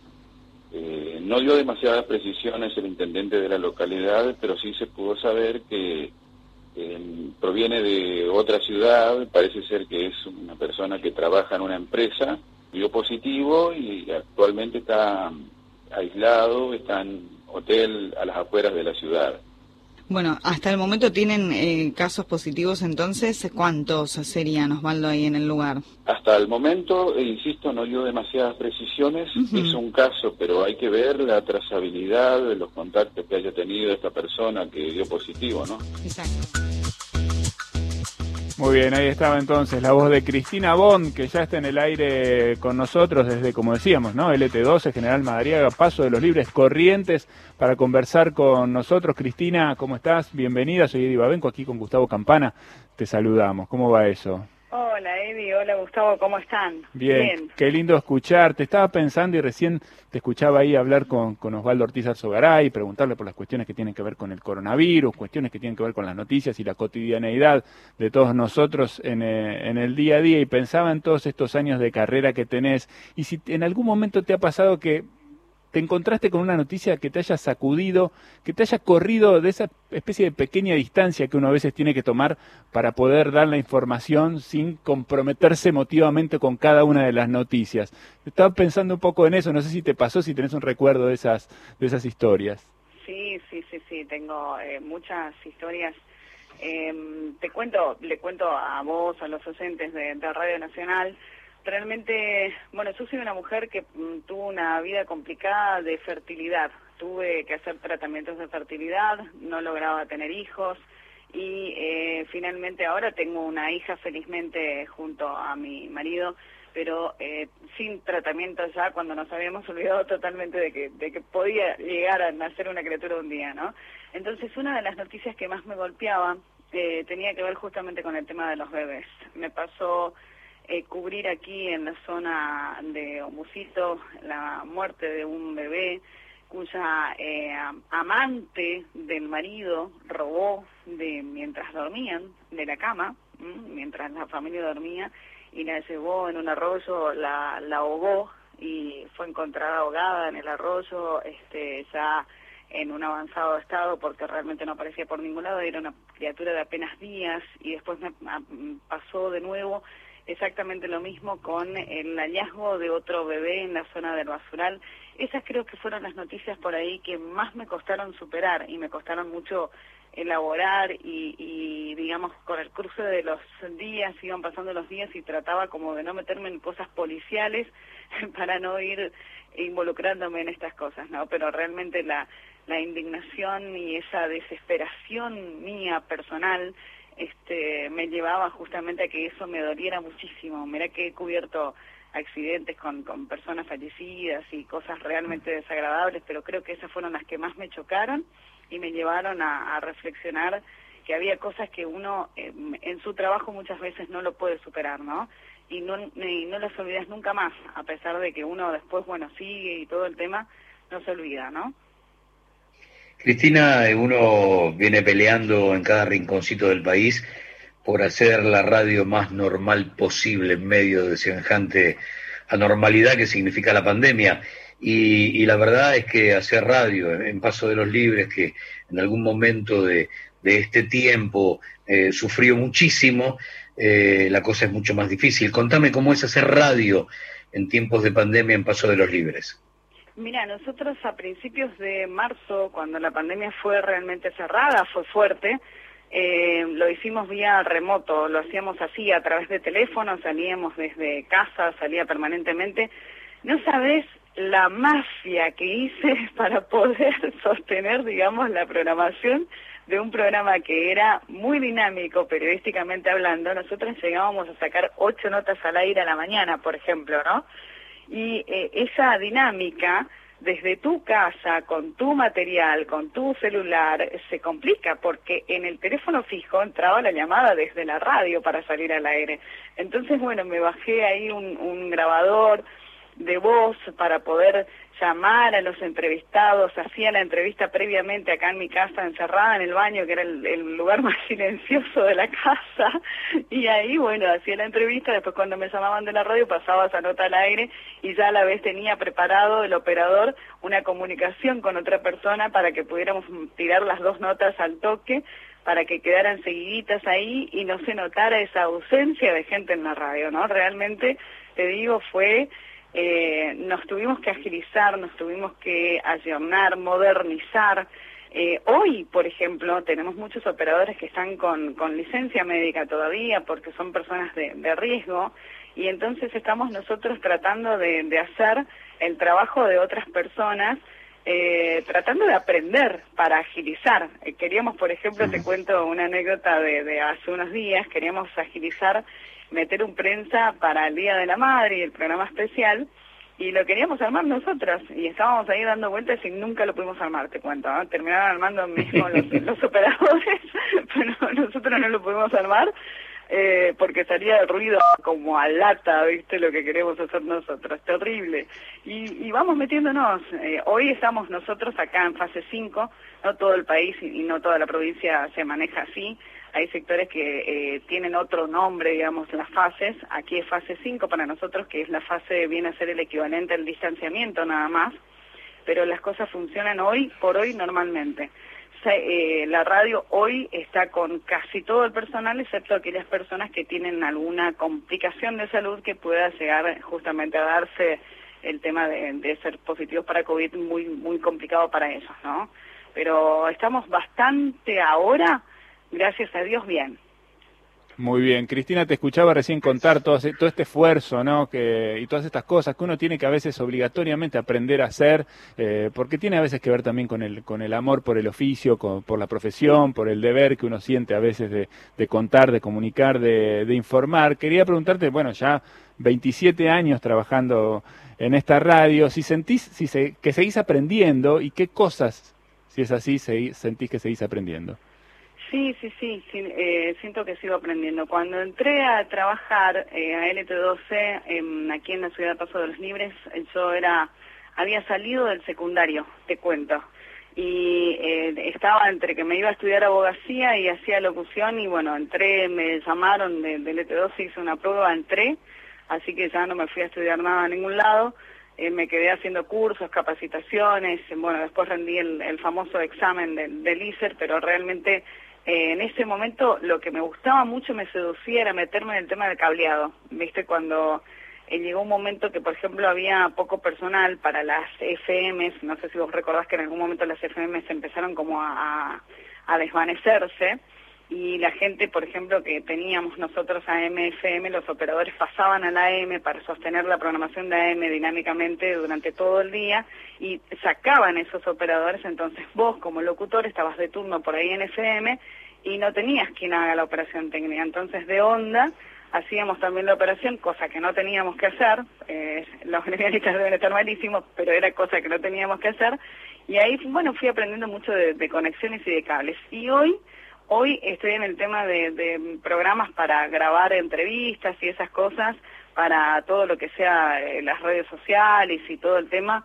Viste que ahora, bueno, mucho se maneja con las redes y estamos, bueno, eh, aprendiendo de eso, programación un poco y mientras tuvimos tiempo también estoy haciendo un curso de idiomas, así que bueno, ahí le vamos llevando. ¿Mm? Muy bien, absolutamente inquieta, Cristina, me encanta eso eh, y, y me encanta que hayas tenido este rato para, para conversar con nosotros, para contarnos tu, tu historia, tus historias en la radio y las historias de, de LT12. Feliz Día de la Madre, que lo disfrutes gracias. eh, y, y te mandamos un beso grande, gracias por, por estar acá con nosotros mientras el programa ya casi está cerrando. Un beso grande, Cristina. Un besote enorme para ustedes, para todas las mamás de todas las familias, de todas las radios nacionales, las 49 de todo el país. Un cariño enorme para ustedes, para vos, Gustavo, para Evi. Gracias a ese productor maravilloso que tienen. Un beso tremendo, que pasen bárbaro. Bueno, muchísimas gracias. Ahí estaba entonces Cristina Bond y acá en este punto Gustavo empezamos a, despedirnos ya que ya que Cristina lo saludaba a Pato le, damos un abrazo acá virtual a, a nuestro querido Pato Schulze, nuestro productor, también Horacio Prado que está ahora en los controles y bueno tenemos la promesa Gustavo para la semana que viene de Nini Marshall nada más y nada menos, ¿no? Una promesa más cercana que es a las 21, radio documental 17 de octubre, postal de época, el antes, el después y para dentro de siete días, dos horas con Nini Marshall, que van a quedar cortas. Cuando hablamos de Nini, plantear un resumen de su historia en dos horas es saber que vamos a cometer un par de injusticias seguramente, pero eh, a, a gozar como oyentes, como decíamos antes, de la magia de Nini. Y nos vamos con Teresa Parodi, imaginando, como lo hicimos durante estas dos horas, que es 2010, que está presentando Corazón de Pájaro y que cierra la noche con Tú que puedes, vuélvete. Gran abrazo, Eddie, gran abrazo, Pato, Horacio. Nos vemos la semana que viene. Un abrazo grande. Hasta la próxima semana entonces. Un siglo de radio. Chau.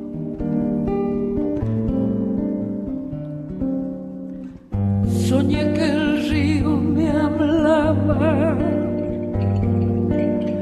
con voz de nieve cumbraña y dulce me recordaba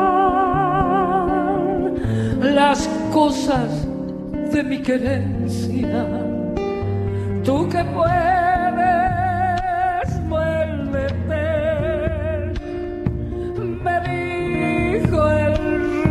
llorando, los cerros que tanto quieres, me dijo, allá te están esperando. Los cerros que tanto quieres, me dijo, allá te están esperando.